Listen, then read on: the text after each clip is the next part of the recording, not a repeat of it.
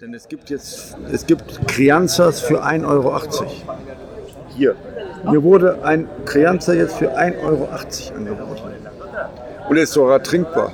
Das ist das Grausame an der du halt Geschichte. mal überlegen. Das ist ein Wein, der ein Jahr im Barrik war, der ein Jahr in der Flasche war. Also da hast horrende Lagerhaltungskosten da hinten dran für 1,80 Euro. Das ist schon einfach krass. Ähm, wie erklärt sich das?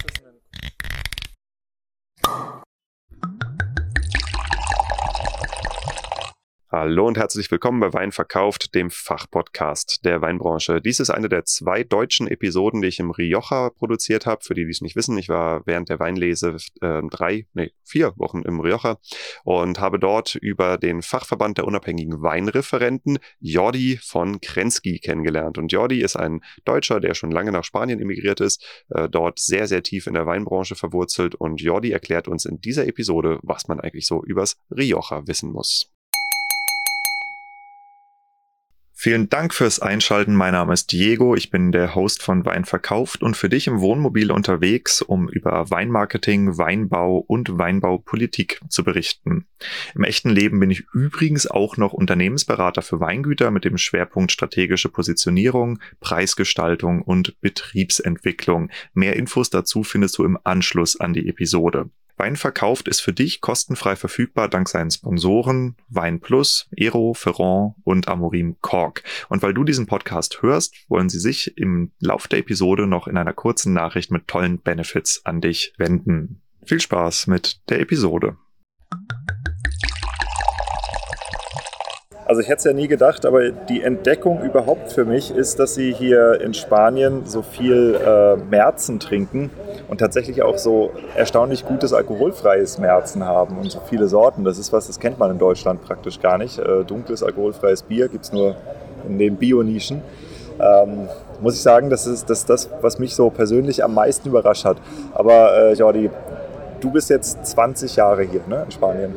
Oh, ein paar, paar Jahre mehr schon. Seit 97, also schon 26, 26 Jahre. Jahre. Krass. Und in Logroño. Und in Logroño auch 26 Jahre. Okay, also für diejenigen, die keine Ahnung haben, äh, wer Jordi ist. Äh, ich bin mittlerweile zum zweiten Mal im Rioja. Also wir waren vor zwei Wochen hier und wir sind auch jetzt wieder hier. Und äh, über den Fachverband der unabhängigen Weinreferenten wurde mir ein Kontakt zugespielt. Und zwar hieß es, geh mal mit Jordi sprechen. Und über Jordi äh, habe ich Interviews mit ein paar tollen Weingütern gekriegt. Jordi hat für mich übersetzt und Jordi ist auch selber sehr, sehr lange in der spanischen Weinwirtschaft verwurzelt und kennt sich unfassbar gut aus mit äh, den verschiedenen Themen hier, auch den weinbaupolitischen Themen, hier, die hier abgehen. Und äh, deshalb dachte ich, ich nutze die Chance und wir machen mal einen deutschsprachigen Rundumschlag, um das Rioja zu verstehen. Aber vielleicht erstmal kurz zu dir, Jordi. Wer bist du? Was hat dich nach Logroño verschlagen und wieso kannst du zum Thema Wein sprechen?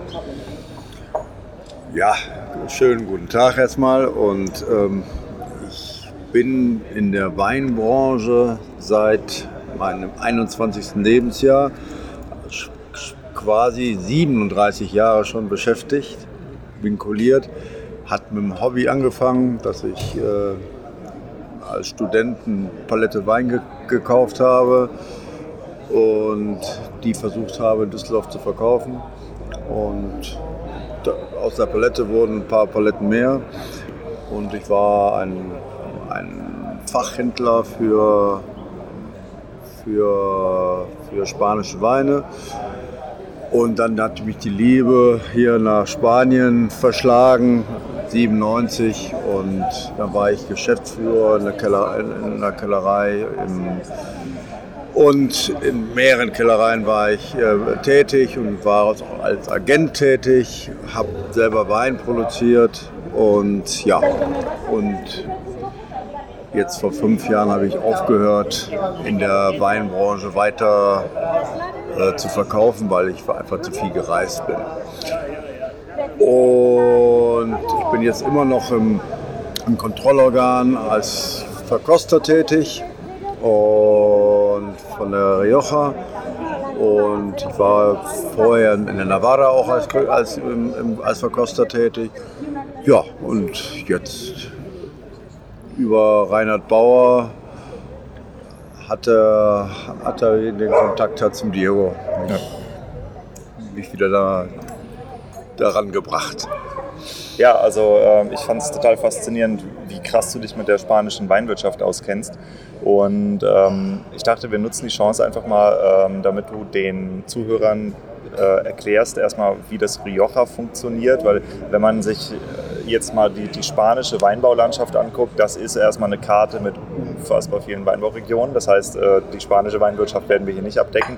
Aber das Rioja an sich ist ja schon mal mehr, als man das eigentlich in Deutschland kennt. Wir kennen Rioja, fette Rotweine und das war's. So, das ist so das Wesentliche, was man eigentlich weiß. Ähm, was muss man denn, wenn man vorhat, ins Rioja zu reisen, was muss man über die Gegend hier wissen? Wie funktioniert das Rioja eigentlich? Funktionieren, okay, das ist natürlich eine, man muss wissen, dass es gibt nur zwei, es gibt in mittlerweile über 70 DOs und es gibt nur zwei DOCs.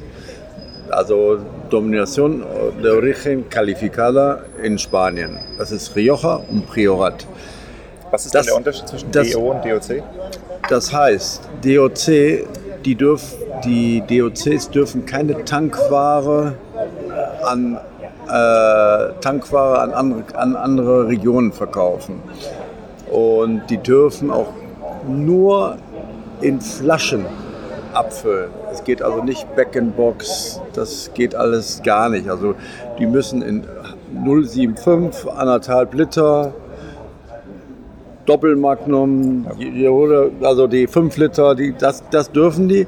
Die dürfen aber nichts in Beckenbox verkaufen. Ist das eine selbst auferlegte Regel oder ist das aufdiktiert? Nein, nee, das, ist, das hat die, die Regeln der DOC Rioja. Da kann ich aber recht schnell eine Anekdote erzählen. Die Schweden kamen vor 10, 15 Jahren, also wirklich das, das System, System Jet kam hier vorbei und wollten natürlich die Beckenbox haben für Jungweine, für Crianza, für sonst was. Und das wurde abgelehnt. Die sind sehr klassisch halt hier noch. Okay, also das heißt, Rioja ist eins von den zwei DOCs und das Rioja im Allgemeinen so ist ja mehr als nur ein Gebiet. Also das Rioja umfasst wie viele Bundesländer sozusagen? Okay, es gibt ähm, also Rioja umfasst halt fast die komplette Rioja bis auf zwei, drei Ausnahmen. Ähm, Rioja Alavesa, das ist das Gebiet äh, im Baskenland. Ähm, zwei, drei Örtchen von Navarra und ein, ein Ort in Burgos, also eine Kellerei, die ist in Burgos, also im, im nördlichsten Teil der Rioja ist auch eine Kellerei Rioja, DOC Rioja in Burgos. Aber ansonsten, wie gesagt, das Groß ist Rioja und Alava. Alava ist der baskische Teil. Baskische Teil. Genau. Und dann gibt es noch äh, so praktisch das Hoch-Rioja und das Tief-Rioja, wenn ich so weit verstanden Ja, okay. Das, das, heißt jetzt nicht, es heißt jetzt Rioja Alter, Rioja Baja hieß es vorher, jetzt heißt es Rioja Oriental, also orientische Teil und und, und Rioja Alavesa.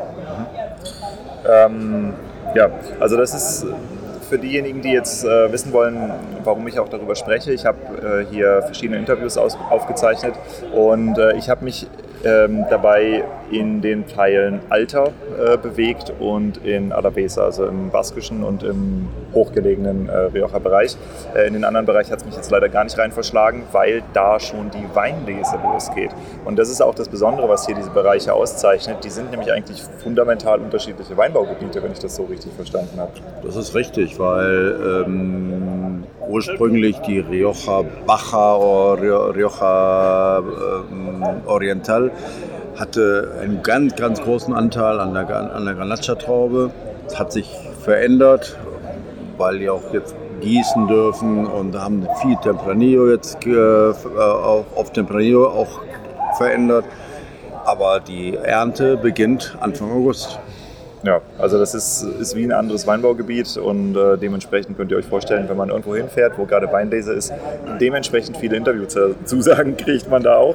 Also das hat nicht so richtig gut funktioniert, aber hier glücklicherweise schon und äh, ihr könnt in The Art of Selling Wine könnt ihr ein paar sehr spannende Interviews hören, unter anderem mit äh, Barbara Palacios. Sie ist äh, Sprössin, eine der Sprössin der sehr bekannten großen Palacios äh, Weinfamilie hier. Äh, dann habe ich mit Arturo Atuke gesprochen. Das ist eines der jungen äh, Startup-Weingüter hier, ähm, die so ein bisschen Rebellenstatus haben. Ähm, Telmo Rodriguez ist ein äh, sehr spannender spanischer Winzer äh, der auch wirklich renommiert ist, ganz tolle Weine macht und dafür bekannt ist, dass er in ganz Spanien äh, alte Weinberge rekultiviert. Ähm, und Bodegas Taron, das waren die, wo wir zusammen waren, äh, die von Tim Atkins als beste Genossenschaft Riojas ausgezeichnete Genossenschaft, mit denen haben wir gesprochen. Also wirklich äh, tolle Betriebe, könnt ihr bei The Art of Selling Wine hören. Aber wir wollen jetzt weiter äh, einfach ein bisschen was über das Rioja lernen, weil ähm, ich meine, ich habe es jetzt in den letzten Tagen schon mir alles mehr oder weniger angeeignet, aber ich gehe nicht davon aus, dass meine Hörer das alle wissen. Deshalb gehen wir das jetzt einfach mal Stück für Stück durch. Wein verkauft ist und bleibt für dich kostenfrei dank seinen Sponsoren. Dazu gehört von Anfang an Wein Plus. Als privates Mitglied bekommst du dort zwei Wochen vor allen anderen Access zu meinen Episoden, als Premium-Mitglied wird's aber richtig spannend. Premium-Mitglieder können nämlich pro Jahr so viele Flaschen, wie sie wollen, zur Verkostung anstellen und diese Verkostungen werden viel geklickt. Premium-Mitglieder mit gut gepflegtem Profil haben über 1000 Views am Tag. Woher das kommt? Naja, Plus hat 240.000 Mitglieder und davon sind 45.000 Profis, also das heißt Händler, Gastronomen, Produzenten. Aber das ist nicht alles. Es gibt auch noch die Plus Vorteilswelt, wo du Zugang zu lukrativen Rahmenverträgen hast von UP UPS über DPD bis hin zu günstigen Versandkartons, Steuern, Gläser. Mehr Infos findest du auf wein.plus slash Wein verkauft. Der nächste Sponsor ist Ero und damit auch Ferrand, die gehören mittlerweile dazu. Und Ero ist durch die akquirierten Marken mit der weltweit einzige Anbieter, der sämtliche benötigten Anbaugeräte aus einer Hand bieten kann. Also sei das jetzt zur Bodenbearbeitung, zum Pflanzenschutz oder zur Laubbearbeitung. Das ist eine coole Sache, weil dadurch kann die Verfügbarkeit zum Beispiel auch von Ersatzteilen extrem hoch gehalten werden. Ero kümmert sich darum, dass im Weinberg alles funktioniert und weil Ero der Weinbau so sehr am Herzen liegt, sind sie hier als Sponsoren mit eingestiegen, um dich im Weinberg mit den Informationen zu versorgen, die du benötigst, um dein Weingut nach vorne zu bringen. Ja, und dann ist da noch Amorim Kork. Ohne diese Firma, ohne Amorim Kork Deutschland gäbe es meinen Podcast überhaupt nicht. Sie haben mich nämlich in der Anfangsphase, wo es wirklich finanziell wackelig war, durch die schlimmste Zeit gerettet. Und das ist die Art von Partner, die man eigentlich haben will. Amorim Kork ist natürlich unangefochtener Meister, was Sektkorken angeht. Und auch im Stillweinbereich sind sie mit ihrer Produktpalette extrem stark, um das sicher zum Kunden zu bringen, was ihr aus dem Weinberg holt. Ich hatte vor einiger Zeit das Glück, dass ich mir die Fertigungsanlage hier in Deutschland mal anschauen durfte und es ist echt faszinierend, was Amorim da mittlerweile aufgefahren hat, um den Korken die Sicherheit und Qualität zu geben, die dein Wein verdient. Du kannst übrigens jederzeit vorbeikommen und dir das Ganze auch mal anschauen und ich habe mir sagen lassen, du hast sogar Chance, eine Flasche Portwein zu kriegen von einem der Amorim Weingüter in Portugal. Infos zu all den Sponsoren findest du auch auf meiner Website weinverkauft.com slash podcast und jetzt weiter mit der Episode. Ähm, Rioja hat eine eigene Art der Weinklassifizierung. Also man findet hier so Begriffe wie Crianza, Reserva, Gran Reserva. Äh, du findest keine Rebsorten, du findest auch im Wesentlichen keine Herkünfte. Was hat es denn damit auf sich und was gibt es hier für Weintypen? Also es gibt im Prinzip gibt es mittlerweile gibt es vier, äh, fünf Weintypen. Also das, der Joven, der Cosechero, der Cosecha. Joven also ist Jung. Jungwein, das ist, äh, das ist der globale. Was aber immer mehr im Kommen ist, aber ich komme da mal später drauf noch zurück. Dann Crianza, das heißt, das ist mindestens ein Jahr der Wein im, im, im 225 Liter Holzfass. Barrique. Barrique. Äh, Was anderes geht hier nicht. Genau, hier geht nichts anderes. 225 Liter Barrique, äh, ein Jahr und ein Jahr entweder in der Flasche oder im Tank. Dann gibt es den Reserva, das ist genau das gleiche eigentlich. Ein Jahr mindestens im Barrique, im 225 Liter Fass. Und mindestens zwei Jahre in der Flasche. Das ist obligatorisch, also nicht im Tank. Es muss in der Flasche gewesen sein. Und dann gibt es den Gran Reserva. Das ist äh, zwei Jahre äh, im, im Barrik und drei Jahre in der Flasche. Und das Problem an dieser Geschichte ist, man spricht, wie du gerade schon gesagt hast, man spricht weder von Qualität, man spricht nur von Alter, äh, von, von der Lagerung des Weins. Also was da gelagert wird, ist völlig ob das sekundär. Schrott ist oder Klassewein ist. Und deswegen in den letzten 10, 15 Jahren gibt es fast alle Weine sind jetzt werden die Top-Weine sind kostet mit dem mit dem Kontraetikett als Jungwein äh, klassifiziert, auch wenn sie viel viel mehr Barrique haben als die vorgeschriebene Zahl für ein Crianza Reserva.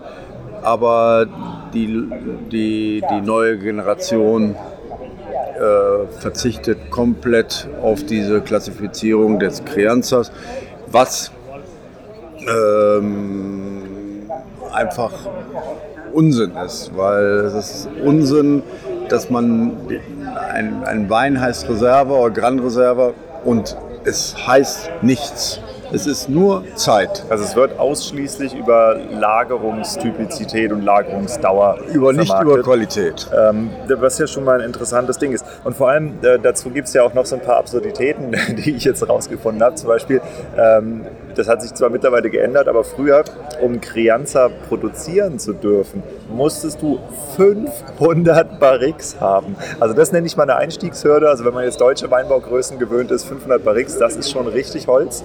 Ähm, und ich habe mir jetzt sagen lassen von verschiedenen Winzern, die haben das so gelöst, dass die 450 Regentonnen hatten.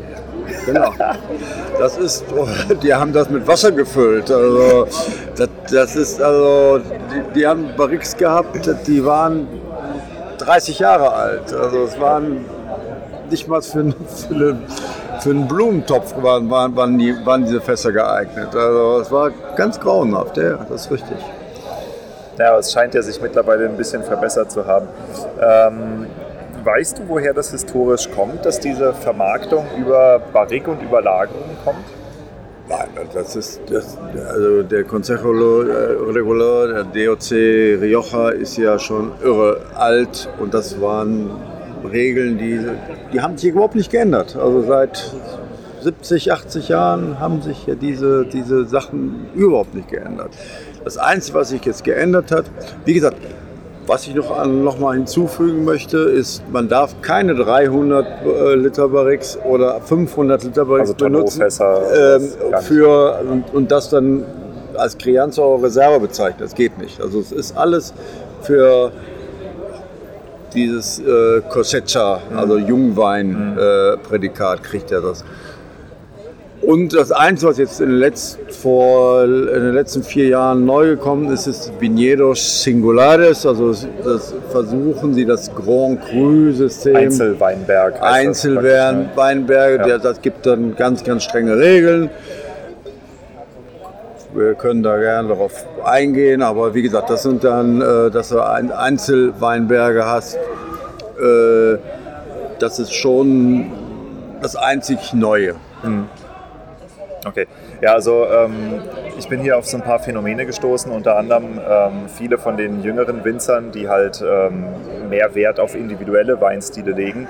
Ähm, bei denen steht hinten das Label Generico drauf, also generisch. Ähm, ja. Das ist was ähnliches wie bei uns in Deutschland der Landwein im Grunde, also am wenigsten reguliert. Das sind dann auch Winzer, die ähm, tatsächlich eben mit Tonneaufässern arbeiten, die unfiltriert arbeiten, die weniger Holzeinsatz machen, also halt einfach äh, mit der Weinstilistik rumprobieren und sagen, ja, so soll der Wein halt schmecken. Und ähm, viele von denen berichten mir, dass gerade in den interessanteren Bars, also da, wo die guten Weine laufen, dass dort eben auch gar nicht mehr so die großen Rioja-Kellereien gefragt sind. Also da muss nicht überall jetzt Ramon Bilbao stehen, sondern äh, die Leute suchen halt nicht mehr unbedingt nach Crianza, sondern suchen nach was anderem. Das, stimmt das oder ist das so eine Bubble? Nein, das ist, also die älteren Leute, die, die, die, die, die ältere Generation bleibt noch bei den Klassikern. Äh, Crianza, Ramon Bilbao, Aspilicueta, äh, Pierola, das sind klassische Weine. Aber die jüngere, jüngere Leute, die auch wirtschaftlich gut aufgestellt sind, ähm, die trinken schon einfach nur neue Geschichten von den jungen Weingütern, von, von, von kleineren Kellereien. Man hört dieses, man hört jenes.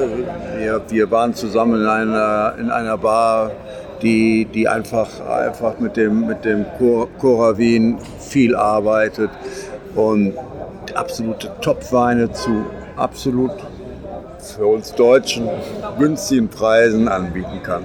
Ja. Es ist, ist auf jeden Fall eine interessante Sache und ähm, mir ist halt eins aufgefallen, als wir jetzt hier mehr und mehr Leute kennengelernt haben. Das Rioja schaut extrem aus Bordeaux. Also ich meine, klar, da ist auf der einen Seite die örtliche Nähe, so man teilt sich so ein bisschen die Atlantikküste. Ja. Ähm, das andere ist, viele Leute hier sind tatsächlich in Bordeaux ausgebildet und äh, ihr werdet es auch in einer anderen Episode hören, wo der äh, Jordi als Übersetzer dient, nämlich bei Bodegas Taron.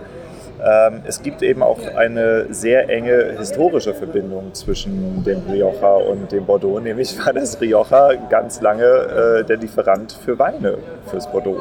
Ja, und zwar während die Reblaus kamen. Ja, also das ist richtig. Also das ist natürlich schon wirklich ein paar Jahre her. Ähm, es sind natürlich die Top, Top äh, Onologen, gibt drei oder vier, wo auch Telmo Rodriguez zugehört, der ist halt, oder Peter Sissek, das sind alles Leute aus dem Ribera del Duero, das sind Leute, die in Bordeaux groß geworden sind. Ne? Aber hier, wir sind eigentlich, die, die, die riochanischen Weinmacher sind eigentlich, sind eigentlich, eigentlich alle da hausgemacht. Also mehr hausgemacht, als, als man denkt. Also man schielt nach Bordeaux, ja, aber letztendlich versucht man dann doch, doch eine eigene Identität zu haben. Also durch, einfach durch das Tempranillo als Hauptbasis der Traube. Ja, ja damit äh, sprichst du eigentlich das nächste Thema an, über das ich auf jeden Fall sprechen wollte, und zwar äh, Rebsorten und Ausbautypizität, weil hier herrscht mehr oder weniger Monokultur, könnte man sagen. Ja. 88% Tempranillo-Anbau, das ist schon sehr extrem. Ja. Äh, was ist denn da los? Was ist da los? Okay, ich meine, mm, am, am Anfang, Tem Tempranillo ist halt die Traubensorte, die Rioja typiziert. Aber wir hatten vorher viel, viel mehr Traubensorten, die auch angebaut worden sind und die sind alle ausgestorben. Wir haben jetzt wirklich realistisch in Rotweintrauben Tem Tempranillo, Garnacha in gewissen Zonen Rioja Alta, früher richtig viel, mehr als 50 Prozent in der Rioja Baja, also Rioja Oriental. Hier war früher mehr Garnacha als Tempranillo tatsächlich. Genau, es war mehr als 50 Prozent war in der Rioja Baja. Das ist es auch ähm, bei 20 Prozent. Ich kann es hier die, die, genaue Zahl nicht mehr nennen, aber es ist wirklich nicht ausgestorben, aber es ist richtig zurückgegangen. Und dann gibt es den, den Cariniena Masuelo. Ähm, und dann hört es schon mit den Rotweintrauben, die zugelassen sind, eigentlich schon auf. Was jetzt wieder gekommen ist, jetzt neue Trauben wie Maturana, äh, wie Torontes, aber das sind alles Miniaturen, die früher Maturana äh, Blanca habe ich getrunken. Auch weil, Tinto, ja. ja. Super. super das ist so ein geiler Wein, Wahnsinn. Ja. Also auch dazu gibt es äh, eine Episode. Ich habe ähm, den Dr. Juan Carlos Sancha. Das ist äh, einer der auch Spitzenönologen hier, der sich mit äh, Rebsorten äh, aus Rioja auseinandergesetzt hat. Mit dem habe ich mich unterhalten. Und der hat eine Bodega, in der er äh, ich glaube, alle lebenden 27 Rioja-Trauben kultiviert oder irgendwie so. Also der, der, hat ganz viele Studienprojekte. Der, der sagte, dass vor 100 Jahren gab es hier 44 äh, Rebsorten, die, ähm, die existiert haben. Genetisch finden sie heute noch 27. Das heißt, äh, lass mich kurz überschlagen, 17 sind komplett ausgestorben. Sie wissen, also man weiß, dass es die gab, aber es gibt keine Stöcke mehr. Vielleicht gibt es noch irgendwo welche, aber man findet sie nicht, sagen wir es mal so. Äh, das heißt, es gibt noch 27 äh, Stöcke, die äh, Rebsorten, die kultiviert sind. Und äh, davon macht halt 88% Tempranillo aus und alles andere den Rest. Und ähm, effektiv sagt er, wir haben sieben Rebsorten, die irgendwie eine ökonomische Bewandtnis, Bewandtnis im Anbau haben ähm, und alle anderen 20, das ist so Hobbywinzerei, mehr oder weniger. Ja, äh, dementsprechend eine relativ katastrophale Situation und er sagt sogar, genau genommen haben wir eigentlich nur drei Rebsorten, die hier Platzhalter sind. Die anderen sind Einzelhektar. Ja. Das ist schon richtig. Also da ist definitiv so, dass man sagt, es ist eine Monokultur hier. Also der, im Weißwein äh, die Vibra. Es gibt natürlich mehrere Geschichten mittlerweile. Gerade im Weißwein ist es ein Gartenkommen mit, mit, mit anderen Tauben zu, zu mischen, mit Ganacha Blanca, mit äh, äh, Tempranillo Blanco. Das ist schon im Kommen, aber im Rotweinbereich ist das traurig. Also das sind bei, bei zwei Trauben. Mhm. Tempranillo und Ganacha und der Rest ist verschwindend. Mhm. Kann man eigentlich vergessen. Also laut dem äh, Herrn Sancha gibt es verschiedene Gründe dafür und die sind unter anderem auch weinbaupolitisch, da können wir nachher auch nochmal drüber sprechen. Also er meinte, es gab äh, im Wesentlichen gab es Subventionen dafür, dass halt mehr Tempranillo gepflanzt wird, um die Erntemenge zu erhöhen, weil das Zeug ist echt ein Vielträger, also sehr große Trauben. So, da kannst du richtig was wegholen. Äh, und absurderweise bist du jetzt gleichzeitig in der Situation, dass, äh, wie viel waren das? Ich glaube, 10% der Ernte hier destilliert wurden oder irgendwie sowas krasses, ne? Nein, das war nicht so viel. Nicht? Es war, es, ne, ganz so viel war es nicht, aber es wurde, ähm, ne, es waren, letztendlich waren es 5 Millionen Liter. Also so viel ist es nicht gewesen. Also, aber aber wen es erwischt hat, äh, wenn, wenn, wenn, wenn es zu Gunsten kam, kam äh, waren die ganz großen Kellereien. Aber es ist wirklich absolut lächerlich. Also was da abgegangen ist, äh, ist lächerlich, weil man erst werden die subventioniert, damit sie, äh, damit die äh, pflanzen. Dann werden sie subventioniert, dass sie, dass sie äh, einen, Reb, Rebstock äh, äh, schließen. Also ein bisschen und dann werden sie auch subventioniert, dass man, dass man da äh, destillieren darf. Also es ist schon sehr eigenartig. Ja. Lassen wir es bei eigenartig. Spain is different. Belassen wir es bei eigenartig, ja. Naja gut, aber ich meine, es ist nicht das einzige Gebiet und äh, Agrarpolitik ist und bleibt ein Buch mit sieben Siegeln für alle, die sich näher damit auseinandersetzen. Gut, ähm, was finden wir denn für Ausbautypizitäten hier? Also hier ist ja auf der einen Seite halt äh, diese krasse Holzbombe, also Barrique, neue Barriques, sehr viele äh, im Einsatz. Aber ich habe auch äh, über Maceration Carbonique was gehört. Das ist ja überhaupt nicht, was man so als Außenstehender mit Rioja verbindet. Ja, man verbindet es wenig. Also ich als früherer äh, Verteiler, ich habe immer versucht, irgendwie eine Maceration Carbonique in Deutschland zu verkaufen. Aber da hat der Beaujolais Primeur hat so viel wehgetan, mit schlechten Qualitäten. Und alles, was spitzelt in Deutschland, das, das mag man nicht. Aber Doch, beim hier, Italiener darf man Lambrusco trinken. Bitte? Beim Italiener kannst du Lambrusco trinken. Genau.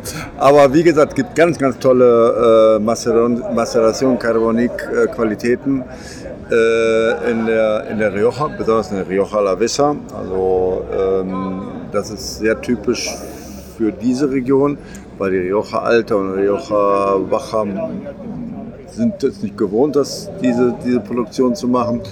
Und die jungen, auch junge und alte Leute trinken in der Bar Maceration Carbonique. Das ist, ist völlig, völlig typisch. Ist ähm, für, den, für den täglichen Gebrauch. Man trinkt gerne viel. Ich kenne in meiner eigenen Bar viele, viele Leute, die jeden Tag fünf, sechs Weinchen morgens und, und fünf, sechs Weinchen abends Maceration Carbonique trinken.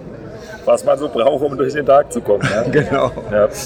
Ist ja auch sonst schwer auszuhalten. Es ist eine unfassbar schöne Gegend hier. Also das Rioja, für diejenigen, die noch nie hier waren, äh, das muss man sich vorstellen, das ist, glaube ich, eine Hochebene, also 400 bis 700 Meter ungefähr sowas. Also Logroño ist auf 384 Meter Okay. auf, der, auf einer 400. Höhe. Genau, nein, nein, 400 Meter. 400 Meter.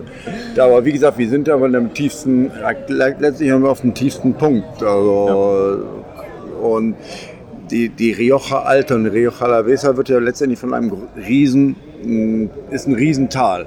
Das wird eingeschnürt von, den- von, zwei Gebirgs Gebirgen, ja. von zwei Gebirgsketten.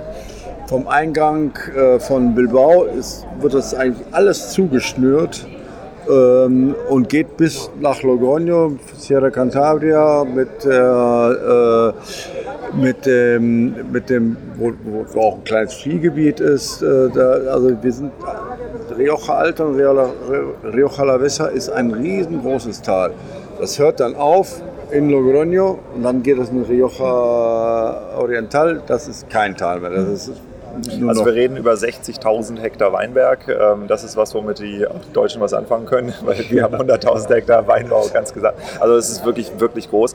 Und äh, du hast halt rundherum diese Berge, die sind so, ich weiß nicht, so 600, 700 Meter hoch, würde ich sagen, maximal. Also über Ground Level.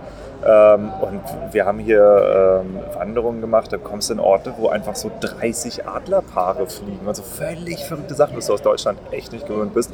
Und es ist unfassbar schön. Dann gibt es hier Orte, ähm, was mich extrem beeindruckt hat, ist ähm, La Guardia. La, La Guardia. Das ist, ist praktisch ein kleiner Hügel. Äh, auf diesem Hügel ist, man könnte sagen, eine Wache, dieser Ort, äh, gebaut. Und äh, du kannst halt das komplette Land überblicken, rundherum. Es ist total malerisch. Und dann hast du auch in der Gegend halt so ein paar unfassbar krasse Weinbauimmobilien. Also da ist äh, Bodegas Isios ist direkt nebendran. Äh, das muss man mal googeln, dann seht ihr, was, was man mit Geld für, für ein Gebäude bauen kann. Ey, Wahnsinn. Und äh, nee, es ist wirklich ähm, eine, eine echt, echt beeindruckende Gegend. Und hier allgemein so das äh, Nordspanien, also wenn du ins Baskenland reinkommst, äh, ich habe mich total nach Peru zurückversetzt gefühlt. Das ist ja so geil. Du, du bist sofort in so einem subtropischen Halbgebirge drin. Der Hammer. Und dann diese Küste. Ja, also äh, ich kann verstehen, dass man hier bleibt, wenn man mal hierher kommt. Äh, wir haben jetzt ehrlich gesagt auch schon mehrfach darüber gesprochen und haben uns Immobilienpreise angeguckt. Landhaus mit 7800 Quadratmetern, also 245 Quadratmeter Landhaus mit 7.500 Quadratmetern Garten, 330.000 Euro. Dafür kriegst du in München kriegst du einen Schuhschrank dafür. Ja, also 50 Quadratmeter Wohnung in München aus den 70ern, schlecht renoviert, halbe Million. Ist, um sich das mal klar zu machen. In Zeiten von Homeoffice. Ja. Also, falls jemand Immobilientipps braucht, auch das können wir bieten. Ähm, nee, ohne Mist, ich bin echt, ich bin krass beeindruckt von der Gegend hier. Das gefällt mir richtig gut. Äh, ist auch eine schöne Sprache, was Sie hier sprechen. Gut, äh, gehen wir zurück zum, zum, zum Rioja. Ähm, ich würde gerne noch ein bisschen ähm, einen Überblick bekommen für die Hörer und Hörerinnen, äh, was hier so an Verbandsstruktur abgeht. Weil gerade die weinbaupolitischen Themen, auf die wir nachher noch kommen, äh, haben viel mit den Verbänden zu tun. Aber vielleicht fangen wir einfach mal so Top-Level an. Wie funktioniert das Rioja? Was sind hier so die wesentlichen großen Gruppen, die man kennen muss? Also der prinzipielle wird alles reguliert über den Consejo Regulador. In diesem Consejo Regulador, was der Kontrollorgan der Rioja ist, der ist momentan zentral nur in, in, in Logroño für Alava, für, für, alle, für alle Kellereien. Und in diesem, in diesem Consejo Regulador gibt es mehrere Gruppen. Das sind einfach die erstmal die, die, die ähm, kommerziellen Gruppen und dann die politischen Gruppen, die, die nichts verkaufen. Das sind also die Kooperativen, das ist eigentlich die, die größte Gruppe neben den, den Großkellereien. Also Genossenschaften. Genossenschaften, äh, äh, die Großkellereien. Da sind natürlich, was äh, ist Pernod Ricard, also was früher Bodegas äh, y Bebidas waren.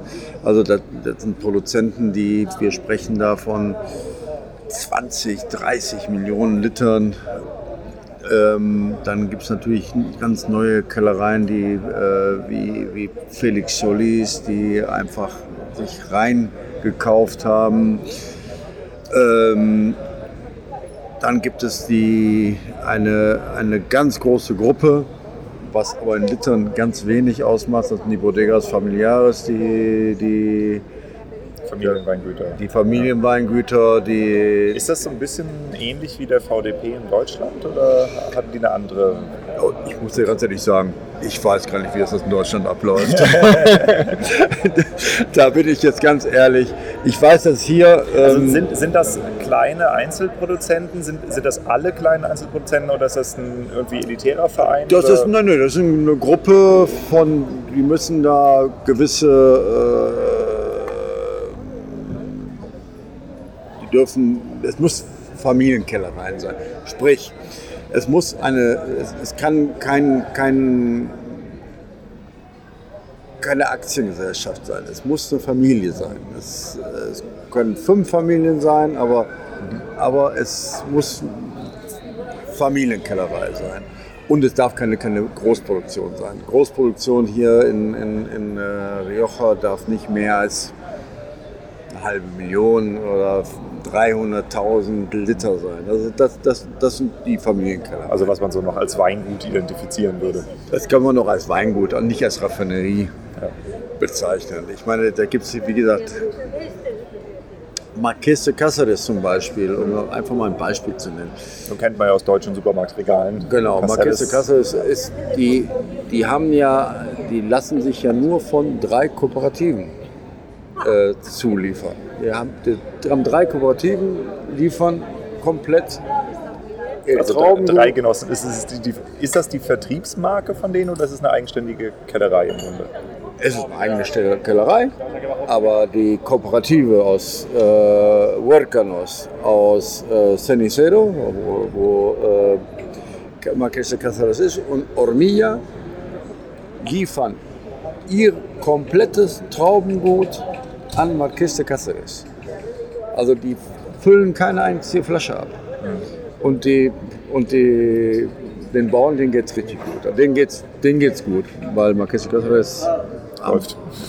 die zahlen gut, traditionell mäßig gut. Was nicht so gut läuft, ist, sind die, die neuen Kellereien, die Großproduzenten. Die zahlen ganz, ganz schlecht. Kam jetzt, jetzt gerade letzte Woche ein Bericht heraus. Zum Beispiel Pagos del Rey, das ist äh, von Felix Solis. Die wollen im Schnitt 54 Cent pro Kilo bezahlen. Das ist absolut Ja, muss man nicht drüber sprechen. Totgeburt für, den, für den Winzer. Also da mit 54 Cent, wenn du da ein bisschen, ein bisschen Hast deinen Pflanzenschutz bezahlt gerade. das, Ja. da kannst du nichts mit bezahlen. Ja. Okay, also das heißt, wir haben ähm, Bodegas Familiares, äh, wir haben Kooperativverbände, wir haben Kellereiverbände, ähm, wahrscheinlich auch noch Sommelier, Sommeliere und Händler. Ähm, also es gibt Die so, haben, die haben nichts zu sagen. nee, nichts Nee. zu sagen. Okay, gut. Die haben Ähm, hier, hier nichts zu sagen. Also die haben also weder, nee, nee, also, da, also weder, nee, nee, das sind alles also hier ist schon- reine Produzenten.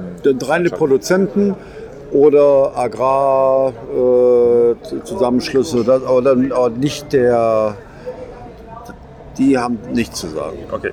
Und das Consejo Re- Regulador, ich tue mich so schwer damit, wie ihr sprecht, ähm, was hat es genau für eine Aufgabe? Du hast mir, glaube ich, letztes Mal gesagt, dass dort original jeder Wein, der hier produziert wird, probiert wird oder sowas? Also das ist ja ich, bin ja, ich bin ja im Kontrollorgan. Also wir sind ähm, 120, 130 Verkoster. Früher war in Aro und in Logroño die Verkostung. Jetzt ist sie nur noch in Logroño. Und wir probieren jeden Tank aus der Rioja. Jeden. Also wenn ich sage jeden, ist es wirklich jeden. Und jeder Tank von der Rioja wird getestet und da wird, wird bepunktet. Äh, und wir sind in jeder Gruppe, sind wir fünf Leute, fünf Personen und wir verkosten pro Tag, jede Woche probieren wir. was bepunktet ihr denn da? Also geht das jetzt nee, nee, wir um die Jungweine? Weil wenn Ja, das sind die von, vom, vom letzten Jahr, also von jetzt. ah, okay, also das sind, ist Wir- nicht wir- so, dass wir, ihr auch Gran Reserva und so. Nein, okay, das, das, machen wir aus, aus Hobby. Das, Okay, das machen wir im okay. Sommer. Also die, die Ernte, die aktuelle Von Ernte, wird aktuelle Ernte, damit wir passiert, testen, ist egal. Wir, wir testen die aktuelle Ernte vom letzten Jahr. Mit den Maceraciones Carbonicas fangen wir schon im Dezember an. Dass wir da schon, äh, da sind wir, wie gesagt, 15 Weine probieren wir. Weißweine, äh, Rosés und, äh, und Rot. Und wir probieren und dann wird bepunktet. Wir haben eine, Bepunktung, klar, äh, bis 100 Punkte. Aber es geht darum, dass, dass er. Warte kurz. Einmal das Motorrad durchlassen. So. Ja.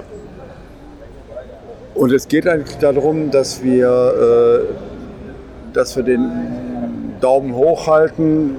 Also wenn, wenn drei Leute von, dem, von der Gruppe den Daumen runterziehen, ist der Tank ist, äh, nicht mehr DOC Rioja. Ich könnte ihn dann noch als Renedico verkaufen? Oder Nee, nee, nicht was als. Renedico. Du, das ist, dann ist das nur noch la- wirklich ein Landwein. Also wirklich ein Okay. Wein, den du äh, an, an welch, der, der wird, ist ausge, aussortiert. Okay. Findet sehr selten statt, muss man auch ganz ehrlich sagen. Also damit der Wein so schlecht ist, also keiner präsentiert einen Wein. Du präsentierst ja als Kellerei, präsentierst du die Weine. Ne? Also Ah. du, es kommt nicht als, es ist irgendwie nicht keine Überraschungsgeschichte. Ich möchte den Wein äh, klassifiziert haben, damit ich ihn in die Barriques tun kann, für Crianza, für, für sonst was für den Wein. Und die werden halt klassifiziert. Und das passiert von Dezember bis Juni. Aber du hast ja gesagt, ihr probiert alle Tanks. Sind das alle Tanks, die angestellt werden oder ist das allgemein so, dass tatsächlich der gesamte Wein hier verkostet wird? Gesamte Wein. Die gesamte Wein von jeder Kellerei. Von jeder Kellerei. Also wenn du, du hast Also das Tank- heißt, hier sind 130 Leute unterwegs und müssen 60.000 Nee, nee. Hektar Wein Ja. probieren. so, so ist das. Das ist definitiv so. Das, das passiert auch so. Ne? Gut. Okay, ähm, so, aber das heißt, ähm, das Consejo kümmert sich um die Weinqualität. Was passiert denn da noch? Und vor allem, ähm, vielleicht können wir auch die Frage sogar nochmal anders stellen. Hier gibt es ja im Moment äh, weinpolitisch im Rioja geht es ganz schön hoch her. Äh, was hat das denn mit dem äh, Consejo eigentlich zu tun? Ja, okay. Es gibt halt mehrere Kellereien, besonders aus, äh, aus Alava, die, die, die wollen sich als eigene Weinregion darstellen. Also die wollen richtig nicht mehr Rioja sein. Die wollen Rioja Alavesa sein. Die wollen also auch im Kontraetikett sagen, äh, dass, dass sie aus Alava sind, dass es also Basken sind. Aber man muss auch ganz realistisch sagen, das ist wie ganz vielen Sachen, es sind nicht alle, besonders die Mehrheit will weiterhin eine Rioja bleiben, weil es gibt halt politisch es waren halt gerade Neuwahlen und es ist immer noch keine neue Regierung hier und es ist einfach alles sehr, sehr viel Politik und der Wein ist halt eine wichtige Struktur. Aber real, realistisch, ich kenne, okay, es gibt definitiv nur zehn Kellereien in der Rioja Alavesa, die, die so auch wirklich so benannt werden wollen. Der Rest, der möchte weiter als Rioja durchlaufen. Aber es, es gab ja zum Beispiel diesen relativ äh, stark bekannt gewordenen Fall, äh, dass Atadi ausgetreten ist. Das, hat das auch damit zu tun? Jein. Also ich kenne Juan Carlos La- Lacalle sehr gut. Der äh, verkauft sehr, sehr viel Wein in, in England. Hat immer viel, viel Wein in England äh, verkauft. Und, äh, und Lacalle, der wollte, der ist rausgegangen, weil er einfach eine Million Flaschen nach England verkauft und ohne den Rioja-Stempel verdient er viel mehr Geld. Und er hat aber die, er, er hat es nur Jein deswegen, weil er immer noch Weine verkauft mit dem DOC Rioja. Und das ist nicht ganz politisch. Aber also er ist ja auch in Alava, oder? ja, das ist ein Alava, das ist ein Laguardia. ja. Hm? Aha, okay. es, es ist politisch nicht ganz okay, also es ist überhaupt nicht okay, weil er verkauft Weine zu Toppreisen, ohne Rioja und und den ein Rest paar, ein paar Topweine verkauft er mit dem DOC Rioja, weil er hat zwei Kellereien. Also das war die ehemalige Kooperative aus, der, aus La Guardia, war Tadi. Und der Benjamin Romeo war sein, sein Önologe, der Top-Önologe aus San Vicente, der, der einzige Önologe in Spanien, der zweimal 100 Punkte Parker hintereinander gewonnen hat mit dem Contador. Und er hat, den, dann- der, der hat dann eine eigene Kellerei gemacht. Aber wie gesagt, ähm, man muss das, das schon sehr, sehr vorsichtig sehen. Okay, also ich habe ähm, hab auch da mit ein paar verschiedenen Winzern drüber gesprochen, also zum Beispiel mit äh, dem Arturo Atuke, ähm, was er davon hält und äh, er sagte auch, also äh, es kann eine gute Entscheidung sein, es kann eine schlechte Entscheidung sein, man weiß es nicht. Ähm, die Interessen dahinter will er gar nicht so sehr hinterfragen, also es scheint definitiv eher ein politisches Thema zu sein. Ähm, ja, Im Endeffekt, äh, für mich ist es auch, also mir persönlich ist es relativ egal. Ich finde es einfach nur spannend, mal zu hören, äh, was geht denn eigentlich so in den, in den Ich- anderen Gebieten ab. Ich, Ja? ich, hatte, ich hatte ein Gespräch äh, mit ähm, dem Ex-Präsidenten von, von, äh, dem von den baskischen Kellereien, von Bodegas Bersal. Ja, aber das ist nicht dieser Emilio. Äh, Nee, nee, nein, nein, nein, nein. Das ist der Ex-Präsident. Also ich spreche jetzt vor, vor acht Jahren. Okay, das ist ein Kumpel von mir und, und, und der hat mir das auch bestätigt. Das ist letztlich das. Wir sprechen von zwei Millionen Liter. Ähm, und die machen einen wirklich einen großen Wind. Um Also es, es ist kein baskisches Unabhängigkeitsbestreben, was wir da sehen, sondern es sind Ja, doch, äh, für die, für die zwei Millionen Liter ist das ein baskisches Unab- Unabhäng- Unabhängigkeitsbestreben, aber, ähm, aber wie gesagt, die, die Mehrheit der, der, der, der, der, der baskischen äh, Kellereien haben für die überhaupt wäre kein das ja ein Interesse. Vermarktungsnachteil. Also Das natürlich ist das ein, Rioja verkauft sich ja einigermaßen von selbst, habe ich mir sagen lassen. Wobei auf der anderen Seite, ähm, wir haben auch das Thema Verkaufseinbruch Rioja. Ne? Also hier scheint ja irgendwas nicht ganz richtig zu sein. Das ist mir jetzt ein paar Mal begegnet, dass die Leute gesagt haben, ähm, Rioja habe sich seit Corona-Beginn eigentlich gar nicht erholt. Im Gegenteil, das ist eine Vollkatastrophe hier. Also die Zahlen Warte, Motorrad.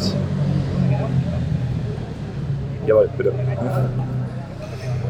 Die Verkaufszahlen kamen wieder letzte Woche neue Zahlen raus. Es ist äh, sowohl national als international sind die brechen die zusammen. Also wir haben im Ausland äh, über 10 Prozent äh, in, in, in Menge äh, Verlust und in, in, in, in, im Wert 6 Prozent, glaube ich. Das ist sehr, sehr viel. Also das ist und, und man, wie, wie so ein kleines Kind trösten sie sich, weil Ribera del Duero noch ein bisschen schlechter dasteht. Aber das ist keine, das ist leider keine, keine gute positive äh, Einsicht. Man muss, man muss versuchen, äh, man muss versuchen, die Traubenpreise wieder ein bisschen nach oben zu bringen und man muss versuchen, einen Mindestpreis äh, für die Flaschen zu bringen. Sonst, denn es gibt jetzt, es gibt Crianzas für 1,80 Euro. Hier. Mir wurde ein Crianza jetzt für 1,80 Euro angeboten. Und ist sogar trinkbar. Das ist das Grausame an der musst du halt mal Geschichte. überlegen, das ist ein Wein, der ein Jahr im Barrique war, der ein Jahr in der Flasche war. Also da hast horrende Lagerhaltungskosten da hinten dran für 1,80 Euro. Das ist schon einfach krass. Ähm, wie erklärt sich das? Ist das ein Konsumeinbruch oder ist das einfach eine Nachfrageveränderung? Ich glaube, das ist einfach eine- ein strukturelles Problem in der Rioja. Denn das ist ein strukturelles Problem in dem Sinne, der Spanier an sich, es passiert ja genauso gleich mit dem Olivenöl oder mit, Oliven, oder mit den Olivenölpreisen. Die können sich nicht selber genug vermarkten. Äh, Rioja, vielleicht sollten sie weniger produzieren. Vor 2016 wurden, glaube ich, 10% mehr Pflanzen bestockt als die Gesamtproduktion. Also, wenn, also das ist ein Wahnsinn. Also 10 Prozent. Also, es ist, Also hier geht es voll auf Menge die ganze Zeit. es ging nur um Menge. Und man sollte eher mal 10 Prozent weniger bestocken und dann wäre da einfach auf Qualität zu setzen und, äh, und Ja, das, das, das höre ich in Deutschland auch von Leuten, die rechnen können und sehen. Aber wir haben ja auch in Deutschland im Moment einen Umsatzeinbruch. Ähm, aber wessen 10 Prozent? Ja, das ist das Problem. Das ist das Problem. Deswegen ist ja auch hier da, ich meine, das, hier, hier ist ja der Austritt der, der aus den, aus den, aus den, aus dem, äh, Aus der Sitzung- Bodegas Familiares? genau, jetzt, ja. die sind jetzt rausgegangen, aber machen tun die auch nicht. Sie haben nicht mal, äh, nicht mal acht, die haben acht Sitze von 215, also Stimmen, acht Stimmen von 215.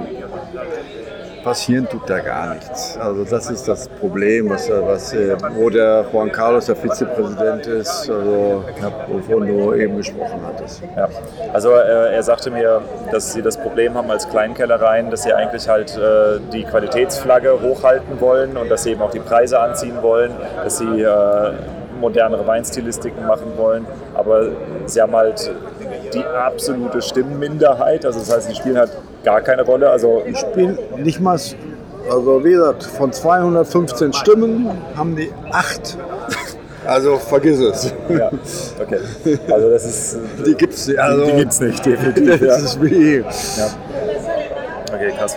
Und ähm, ist, das, ist das mengentechnisch? Also geht es da um die Fläche, um die Erntemenge, warum die nur acht Stimmen haben? Oder wie, äh, Ja, wie setzt geht, das es geht, ja, also das geht das, von den Produzenten.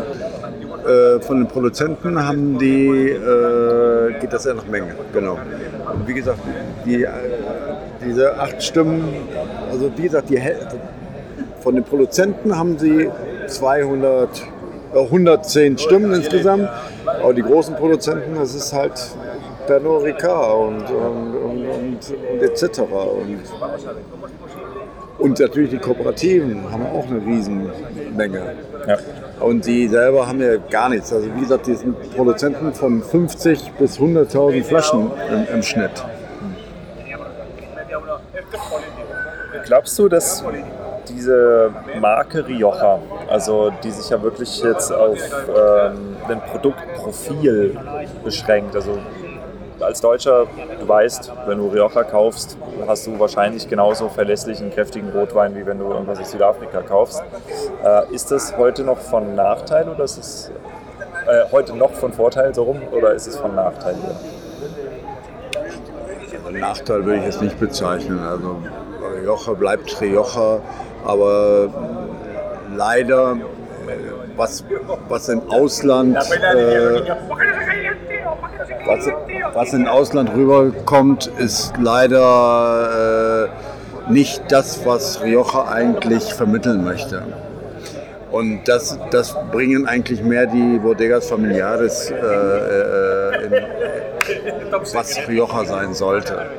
Und, und, die, und die altklassischen Kellereien wie äh, Muga oder Lopez de Heredia, äh, Rioja Alta, die machen ja tolle Weine und sind einer der, der ganz alten Kellereien.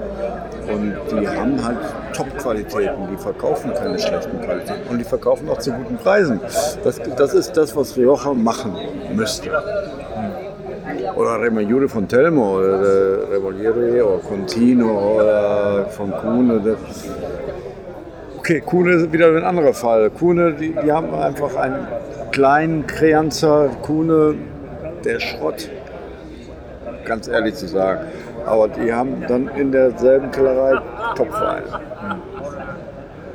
Ja, nee, also ich finde es ähm, find's faszinierend, dass man ähm, in einem Weinbaugebiet, also dass das so groß ist und das auch von außen als so gleich wahrgenommen wird, äh, was du hier tatsächlich auch für unterschiedliche äh, Interessen hast, was du für unterschiedliche Weinstile hast, weil ähm, für mich war es immer relativ schwer, Unterschiede zwischen verschiedenen Rioja-Weinen festzustellen, weil wenn du es halt nicht gewöhnt bist, auch nicht täglich trinkst, du hast halt die gleiche Rebsorte, es liegt alles, alles im Holz, ja, ob es jetzt meistens ist es neues Holz.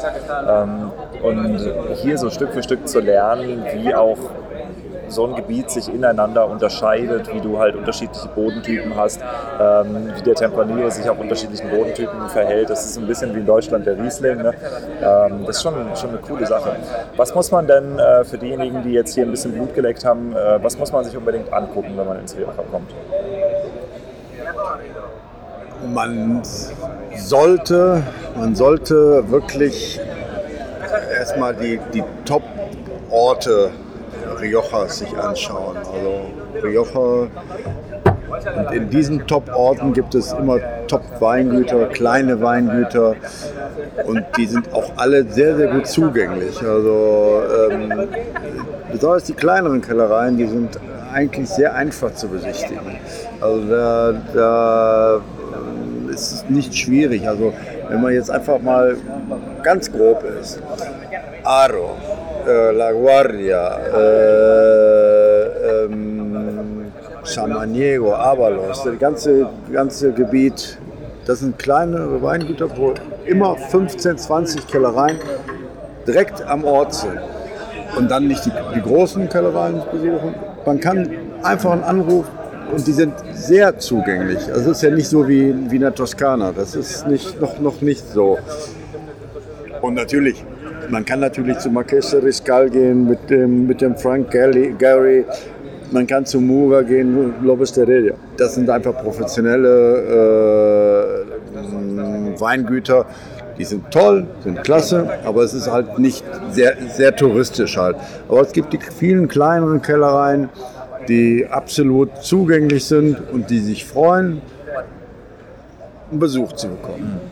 Gibt es hier irgendwelche äh, interessanten Weinveranstaltungen oder Messen oder sowas in die Richtung? Gibt es überhaupt gar nichts mehr. Also es gibt äh, von den Bodegas Familiares gibt es einmal im Jahr treffen die sich und das ist aber eine absolute lokale Geschichte. Hier dein, dein Kollege Reinhard Bauer, der war zufällig da und ich habe ihn dann eingeladen mit seinen Freunden und Kollegen. Aber im Prinzip haben wir gar keine Weinmessen mehr. Es gab mal eine Weinmesse hier in Logroño, aber die hat sich äh, aus politischen Gründen äh, völlig zerrissen, weil es wurden Importeure eingeladen, es wurde Geld, öffentliches Geld in diese Messe gesteckt und die, Import die großen Kellereien durften ihre Importeure einladen und die blieben dann halt nur in der Kellerei. Der, der, der einladenden Kellerei. Und, und die Leute, die auf der Messe waren, waren alleine. Und das war, das ist dann zweimal passiert und, und ist abhanden gekommen. Ansonsten sind das alles nur äh, örtliche Weinfeste, wie es in Deutschland auch zelebriert wird. In, je nachdem, welcher Santo, also welcher Heilige da angesagt ist. Ja, das ist tatsächlich witzig. Also diese Heiligenverehrung auch mit den ganzen Tänzen und wenn die Figuren durch die Orte getragen werden. Ja, genau. Also das muss man schon mal erlebt haben, wenn man das noch nicht gesehen hat. Also wir haben das tatsächlich auch ein einziges Mal bisher, glaube ich, in Peru haben wir das so richtig mitgekriegt. Und ja, und jetzt genau, und jetzt auf der Tour in Bilbao, auf einmal sind da diese fünf Meter hohen Figuren durch die Gegend getragen worden und alle machen übelste Straßenparty. Also das ist schon Ja, wir sehr, fangen ja am Samstag mit der San Mateo an. Das ja. ist dann das ist hier der Mob am Toben. Also da, da erkennst du die Stadt nicht wieder. Ja. Nee, also das ist schon was, das muss man auf jeden Fall mal mitgemacht haben. Jordi, ähm, wenn die Leute hier nach, äh, nach Rioja kommen, wo finden sie dich denn? Du hast eine Bar, ja? Ja, ich habe mittlerweile eine Bar. Ich bin gen genau gegenüber der Kathedrale. Die Kathedrale heißt die La Redonda und meine Bar heißt genauso. La, La Redonda. Redonda. Genau. Da dürft ihr gerne euch hin verschlagen.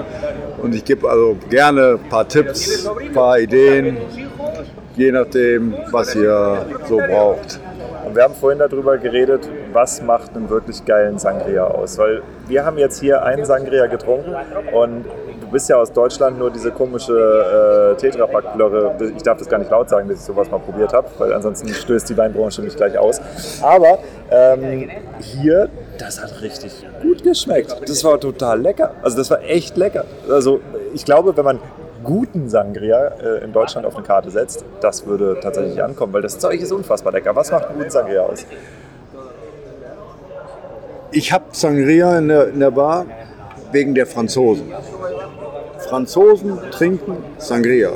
Und äh, Sangria ist eigentlich eine ganz einfache Geschichte. Wirklich bieselig einfach.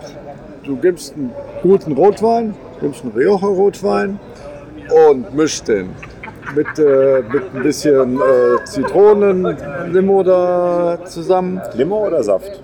Limo, Limo, Limo. Limo. Äh, Naranja, wie das hier heißt. Äh, also nicht Fanta, Cas Naranja. Ja, aber das ist ja Und- Orange. Oder? Limon, nee, nee. Achso. Zitrone, Zitrone, Zitrone.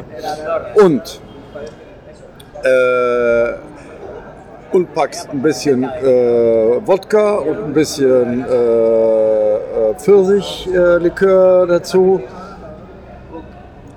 Besser ist es, dass es einen Tag vorher ziehen lässt, aber das ist nicht die Realität. Also, und der schmeckt gut. Ist gut. Das ist echt gut. Das, ist, das schmeckt gut. Ne? Wenn du wenn das gescheit machst, ist das ein, ein Dann fünf Eis Eiswürfel rein und Ja, Eis, muss viel Eis drin sein. Richtig muss kalt sein. Ne? Ja. Also es muss wirklich kalt sein. Nee, aber das, das äh, also ich, hab, ich wollte es gar nicht probieren, weil ich halt so einfach so ein total schlechtes Also- Sangria-Image hatte. Und dann hat meine Frau tatsächlich gesagt, komm, wir trinken jetzt mal Sangria und Hammer. Also ich echt, verkaufe echt richtig super. viel Sangria. Ich verkaufe richtig viel, aber das ist 80% Franzosen. Ja. 80%. Heißt das heiliges Blut Sangria oder was ist das auf Deutsch? Oder ist das Sangre kommt Blut, Sangria, ne. also heilig ist das nicht. okay? Sangria kommt, äh, das, Also das der Sang Wortstamm ist vom, vom Blut, aber war das mehr wegen der Farbe. Okay. Ja, Wie äh, die Marke, Weinmarke Sangre de Toro. ja. ja. Also, also das nicht wirklich, nein. Also heilig ist gar nichts da. Hauptsache es knallt. Super, Jordi. Äh, vielen, Dank, vielen Dank für den Ausflug ins Rioja und ähm, wir hören uns auf jeden Fall nochmal wieder, also wir und euch, die ihr dazu gehört habt, äh, und zwar beim Interview äh, mit dem Präsidenten von Bodegas Taron. So, vielen Dank, dass du die Episode bis zum Ende gehört hast und jetzt noch ein paar Infos zum Schluss. Zum Beispiel findest du auf meiner Website weinverkauft.com bald Online-Kurse. Ich produziere im Moment einen zum Thema Preispolitik, den ich dann dort launchen werde. Außerdem informiere ich da auch über Events und über äh, meine Reiseroute, alles, wo ich teilnehme, die Messen, auf denen ich bin. Also das heißt, du bleibst dort immer up to date. Das gleiche gilt, wenn du mir bei Instagram folgst, at The Art of Selling Wine oder bei LinkedIn, da heiße ich einfach Diego Weber. Ich habe auch einen tollen Newsletter da, der heißt The Art of Selling Wine. Ja, und wenn du dich für die Unternehmensberatung interessierst, die ich anbiete, wollte ich hier noch ein paar Infos dazu geben. Also, das, was ich mache, sind in erster Linie direkt vermarktende Weingüter. Also das heißt keine Riesenklitschen, sondern so die typischen Familienweingüter. Darauf bin ich extrem spezialisiert. Ähm, die Themen, die ich in der Regel mit den Weingütern mache, ist strategische Positionierung. Also das heißt, in welchen Teil des Marktes verkaufe ich eigentlich rein, in welchem Marktumfeld bewege ich mich. Dann die Preispolitik, ähm, das ist von der klassischen Preislistengestaltung über die Kalkulation bis hin zu Themen wie Preisvereinfachung, Sortimentsstraffung, Händlerpreislisten aufbauen, unverbindliche Preisempfehlungen einführen und, und, und. Das ist ein ganz, ganz wichtiges Thema. Und dann eben auch die Betriebsentwicklung, manchmal mit Generationsübergabe, manchmal ohne, je nachdem, in welchem Alter du halt so bist. Und äh, weil das Ganze mittlerweile auf einer gewissen Qualität abläuft, habe ich Rahmenverträge mit dem Landwirtschaftsministerium in Baden-Württemberg abschließen können und auch mit dem Weinbauministerium in Rheinland-Pfalz, die dann über die EU-Töpfe ELA ähm, einen Teil dieser Beratung kofinanzieren. Das ist natürlich ein super tolles Angebot und wenn du die Infos dazu haben möchtest, findest du sie eben auch auf meiner Website weinverkauft.com. Dort habe ich auch ein paar Testimonials von Weingütern online, die das Ganze schon durchlaufen haben. Die sind auch sehr gern dazu bereit, dass du sie einfach anrufst und nachfragst. Und ansonsten melde dich einfach bei mir am einfachsten über Instagram at the art of selling wine oder schreib mir eine E-Mail, ruf mich an. Die Kontaktdaten findest du ja im Impressum wie gehabt, weißt schon, wie das geht. Und wir hören uns dann bei der nächsten Episode.